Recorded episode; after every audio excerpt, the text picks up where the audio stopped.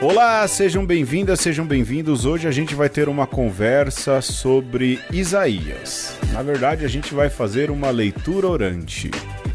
Eu sou Pedro Luiz. Eu sou Alexandre Ferreira. Calminhos, na paz, não é isso, Alexandre? Primeiro domingo do advento é quando esse programa está indo ao ar.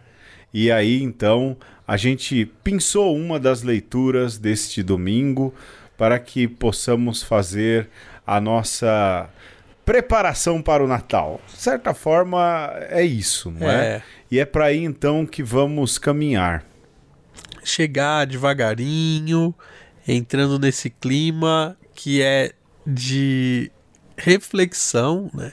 não tanto de agitação como você vai ver olhando pelas janelas e pelas vitrines. É um tempo que convido a vocês fazer uma experiência também de gestação junto com Maria e por que não dizer com alguma mulher que esteja aí é, nessa fase bonita da vida que é a, a gestação. Né? Então geste também o Cristo que quer nascer de novo na sua vida, o faz a cada ano. Então vem com a gente aí ler Isaías é isso, Alexandre. Lembrando então que os passos são a leitura, a meditação, depois a oração e a contemplação. A gente vai então começar, não tem jogo, não é? Vamos vamos entrar aí no clima. A gente vai pregar aí então é, Isaías capítulo 2, versículo de 1 a 5. É a primeira leitura do primeiro domingo do advento do ano A. Depois a gente vai discorrer sobre o tema. Eu, Alexandre, porque a gente sempre faz isso aqui no programa, a gente vai ler o texto duas vezes. Eu Justo. vou ler o, a versão oficial da liturgia. É? Dessa vez eu peguei o texto litúrgico para fazer a leitura. Você vai ler de onde, Alexandre? Eu vou ler, Pedro, da é, edição de estudos da Bíblia Ave Maria. Boa, boa. Boa. Olha aí, hoje a gente diversificou. Então, ficamos aí com este início. A gente antes vai fazer uma invocação ao Espírito Santo, antes mesmo de fazermos a leitura para que aquele que é a memória de Deus, aquele que explica e faz entender todas as coisas, aquele pelo qual os profetas fala, que falou pelos profetas, como aconteceu em Isaías, que se tornou voz do Espírito Santo, nos ajude a entender aquilo que a gente vai ler, mais do que isso que a gente possa prescrutar o que Deus tem a nos dizer por meio dessa palavra.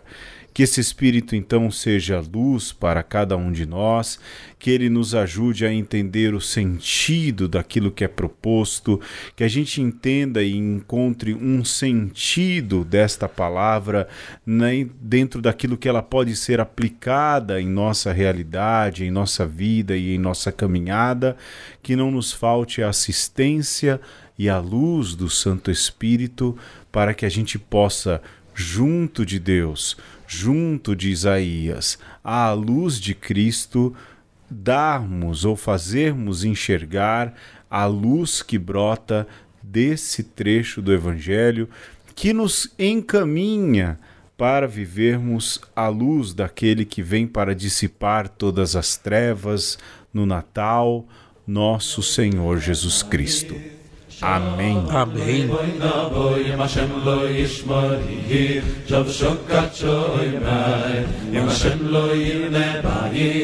Shalom loy boy na boy im Hashem lo yishmari Shav shokat shoy med Im Hashem lo yirne bayis Visão de Isaías, filho de Amós, acerca de Judá e Jerusalém. No fim dos tempos acontecerá que o monte da casa do Senhor estará colocado à frente das montanhas e dominará as colinas. Para aí acorrerão todas as gentes, e os povos virão em multidão. Vinde, dirão eles. Subamos a montanha do Senhor, a casa do Deus de Jacó. Ele nos ensinará seus caminhos e nós trilharemos as suas veredas, porque de Sião deve sair a lei e de Jerusalém a palavra do Senhor. Ele será o juiz das nações, o governador de muitos povos. De suas espadas forjarão relhas de arados e de suas lanças foices. Uma nação não levantará espada contra outra, e não se arrastarão mais para a guerra. Casa de Jacó, vinde, caminhemos à luz do Senhor.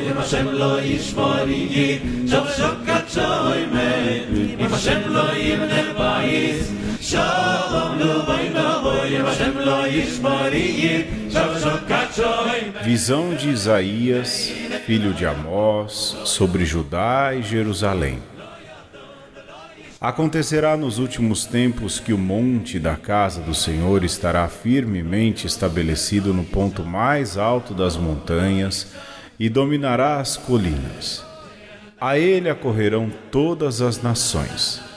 Para lá irão numerosos povos e dirão: Vamos subir ao monte do Senhor, à casa do Deus de Jacó, para que ele nos mostre seus caminhos e nos ensine a cumprir seus preceitos. Porque de Sião provém a lei e de Jerusalém a palavra do Senhor. Ele há de julgar as nações e arguir numerosos povos.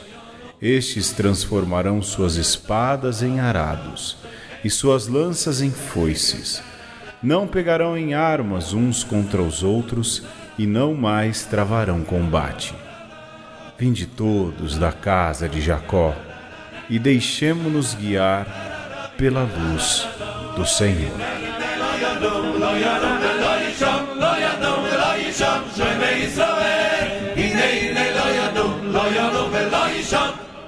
Pois bem, Alexandre, nós ouvimos aí então duas versões desse texto. A primeira na tradução da Bíblia de Estudos da Ave Maria, a minha daquilo que é o texto oficial da liturgia do primeiro domingo do Advento, que está na Bíblia CNBB, também está no lecionário. E elas duas, lógico, mostram algumas confluências e mostram também algumas particularidades. Mas agora, nesse momento, nós somos chamados a meditar um pouco aquilo que a leitura tem a nos dizer. É um trecho do começo do profeta Isaías.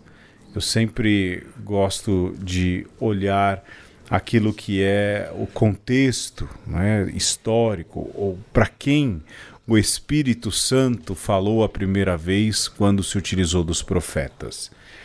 E esse trecho de Isaías é um trecho inserido dentro de uma sessão um tanto quanto complicada, não é? Porque é o primeiro Isaías, aquele que vaticina e alerta o povo para os perigos de não viverem voltados para Deus. Uhum. E na cabeça de Isaías, essa Israel, essa Sião que não se volta para Deus, ela, ela corre o risco, melhor dizendo, de perder esse vínculo, de perder a sua titulação de nação e de povo de Deus. Esse alerta, ele portanto não vem de uma maneira negativa, não é, Alexandre? Ele traz muita positividade. Ele mostra aquilo que é um, um, sonho, ou seja, uma vontade de Deus para o seu povo. Não um sonho no sentido de aquilo que se realiza na nossa cabeça quando dormimos, mas um sonho no sentido de um desejo a se realizar. Deus tem de fato um, um desejo, um sonho, algo em seu coração que ele poderia realizar por seu poder, mas ele decide realizar nesse caminho de parceria entre povo e Deus, entre o Criador e a criatura. Um dia em que esse povo se torne referência para todo mundo e que todos se voltem para Deus. chama bastante atenção a gente é, pode perceber e isso não é só Isaías, mas todo o movimento profético que o homem de Deus ele oferece uma visão de alternativa de como essa nação ela tem que se portar no mundo. Então, é uma armadilha quando a gente pensa que o profeta está simplesmente predizendo como as coisas deveriam ser. Né? Então não seria um profeta, seria um vidente simplesmente. Né? Os profetas ligados aí à, à tradição judaica, né? os profetas que estão na Bíblia, canonizados, eles oferecem, sobretudo, uma alternativa de futuro. Né? É possível que as coisas uhum. sejam desta forma. Né? porque senão a gente é obrigado aí a acreditar num destino inexorável que a gente não determina, simplesmente corre para ele. Então, é muito importante que a gente entenda que o que Isaías está nos oferecendo é um projeto de futuro. E também nesse trecho tão curto, a gente vê um confronto de teologias que está na cabeça desse israelita que escuta esse texto pela primeira vez e o qual Isaías se dirige. Porque o povo de Deus, por muitas vezes, ele quer ser exclusivo, ele quer ser o povo acima de todos os povos, detentor de todas as bênçãos. E esse trecho nos fala que todas as gentes virão para as bênçãos de Deus, aqui materializadas no monte, nessa Jerusalém sagrada.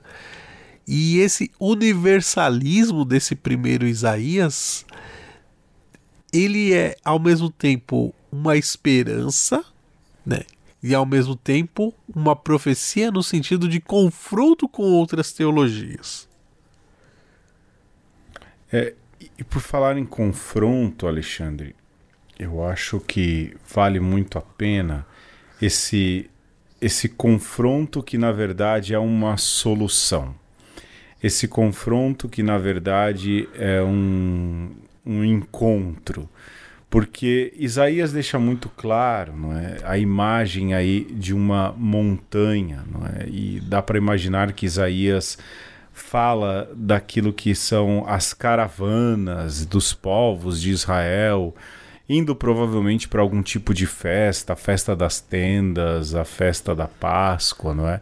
As festas que aconteciam ali em Jerusalém, melhor dizendo, na capital, e que se precisava subir a montanha para chegar até ali e provavelmente essa visão bonita, não é, de, do alto de Jerusalém dessas caravanas chegando, mas é um sentido de confluência.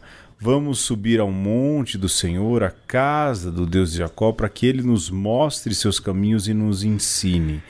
É, de novo, uma confluência para um lugar, uma chegada de todos para que juntos possam chegar a Deus qual é a, a, a antítese resolvida, vamos assim dizer?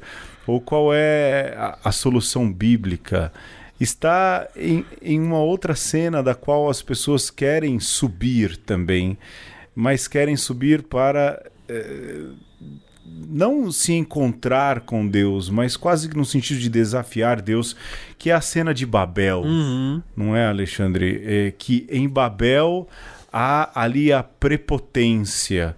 Em Babel há uma subida de uma torre, um subir até Deus, mas no sentido prepotente, mais do que isso, há uma dispersão por causa dessa realização de Babel.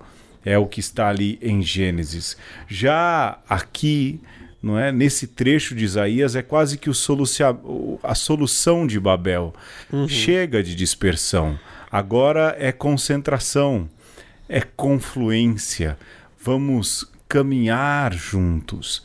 Esse sentido de que Deus vai resolvendo a história à medida em que a história vai caminhando com Deus, tem uma beleza muito grande nesse oráculo, nesse poema, não é? Nessa palavra, nessa verdade, nessa profecia colocada por Isaías. E quando você vai se detendo ali as imagens que Isaías vai jogando na nossa mente, né? você tem a montanha, mas você tem também as colinas, você tem os caminhos e você tem as veredas. Você tem esse cenário, né, de um plano mais alto e quase como se fossem os sulcos ali da terra que levam até essa montanha.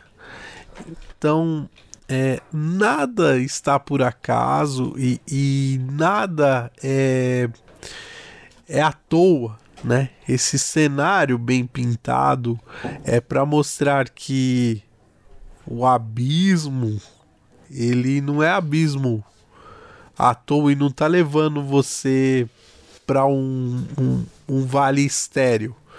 Não, né? Você pode até descer até o lugar mais baixo, mas é porque ali você seguindo esse caminho vai chegar até a montanha sagrada. Né? E quando você uhum. ver a montanha sagrada, mesmo no esforço final de subida, você já vai estar alegre porque sabe que ali é o lugar onde os planos de Deus estão se consolidando. Tudo te levou até aquele lugar. É, tudo te levou até aquele momento. Então é bonito a gente ver esse, essa imagem do lugar alto como é, um ponto em que todos podem olhar, fixar, se nortear e ir em direção deste lugar.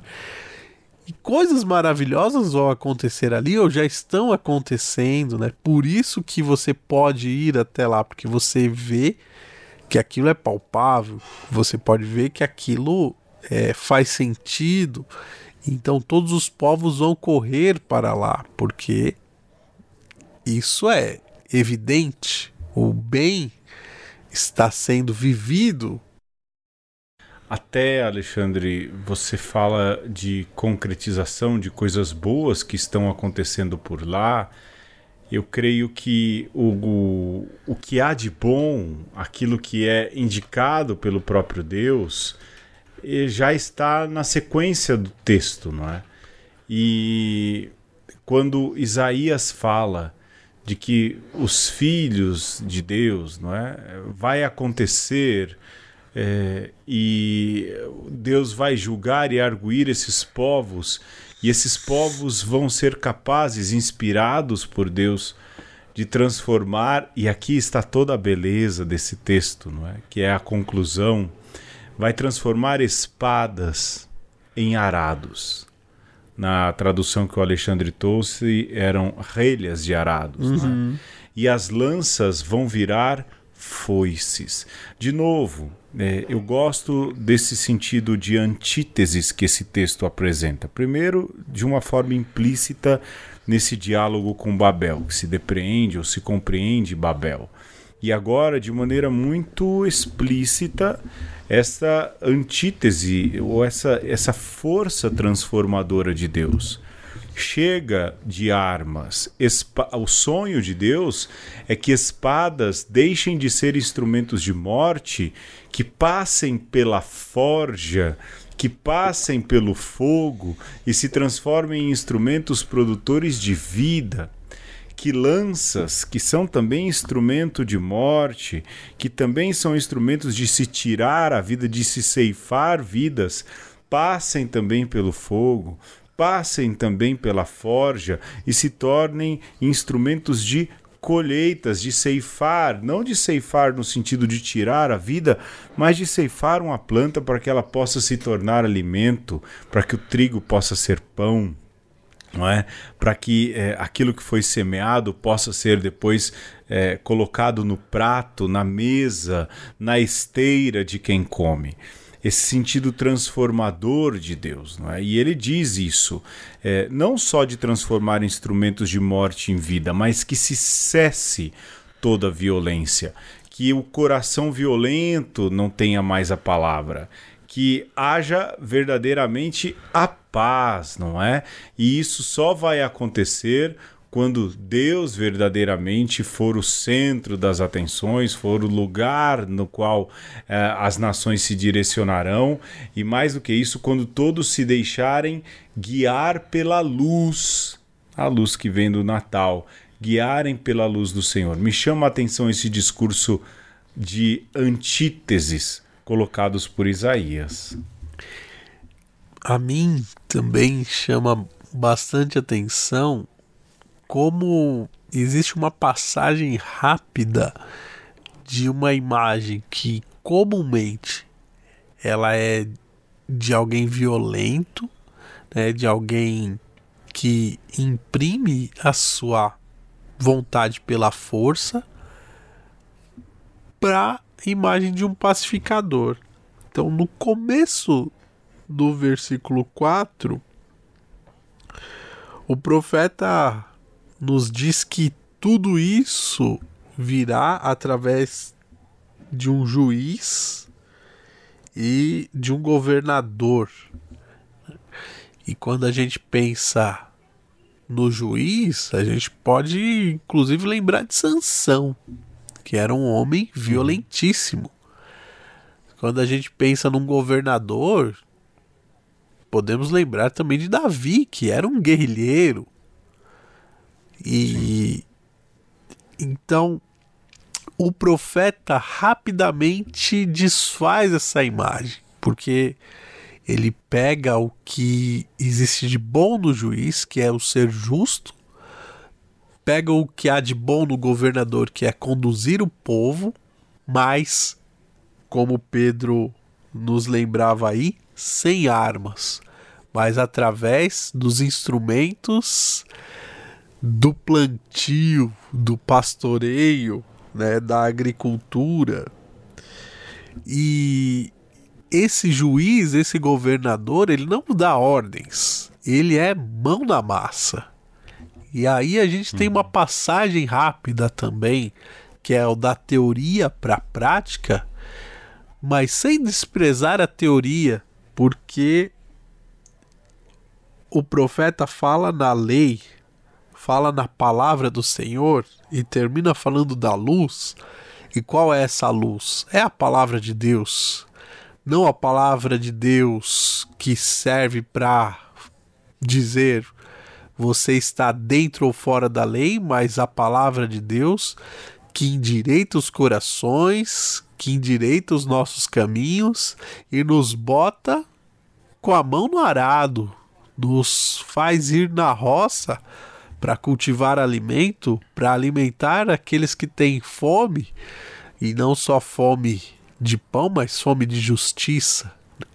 Então a gente vê essa é, harmonização de todas as classes, de todos os povos, de todas as castas da sociedade que entenderam de fato o que é o mais importante, que é a vida e a vida em abundância para todos. E quem nos traz isso? Quem nos ensina essa lição? Esse que a gente está esperando que nasça.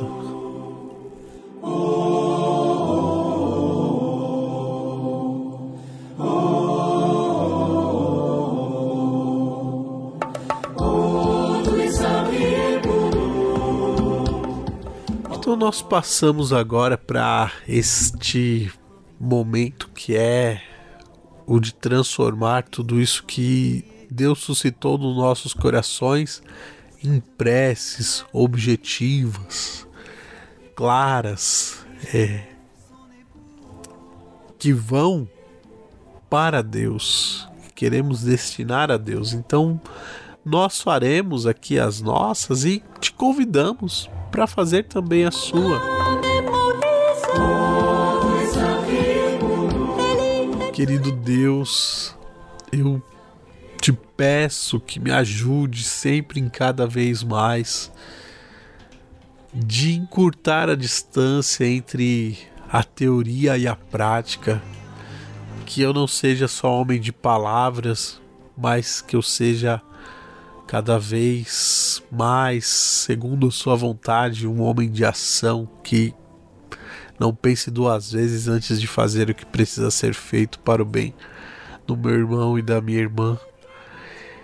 E eu te peço, Senhor, que me desarme a cada momento, que o Senhor possa me ajudar a transformar as minhas espadas em arados que eu não tenha medo de ser desarmado, não tenha medo de estar nu, que eu não tenha medo de ser quem eu sou. Por isso rezemos ao Senhor. Eu peço para que Deus possa ajudar o seu povo, em específico no Brasil, a compreender esse sentido de realizar um sonho, que é um sonho de Deus. Que haja no coração do povo brasileiro, que se diz tão próximo de Deus, o desejo de não travar mais combates, de não pegarem armas, mas que possa ter em si e em seu coração o desejo de respeitar, de estender as mãos, de fazer o bem, de reconciliar. Por isso, que Deus possa olhar para essa porção de seu povo. Que Deus possa olhar, sobretudo, para aqueles que já estão cansados de violência, para aqueles que estão cansados da ameaça do poderoso, para aqueles que estão cansados das espadas e das lanças, para que Deus possa devolver a confiança aos oprimidos, mas para que Deus possa converter o coração dos violentos. Isso eu te peço, Senhor.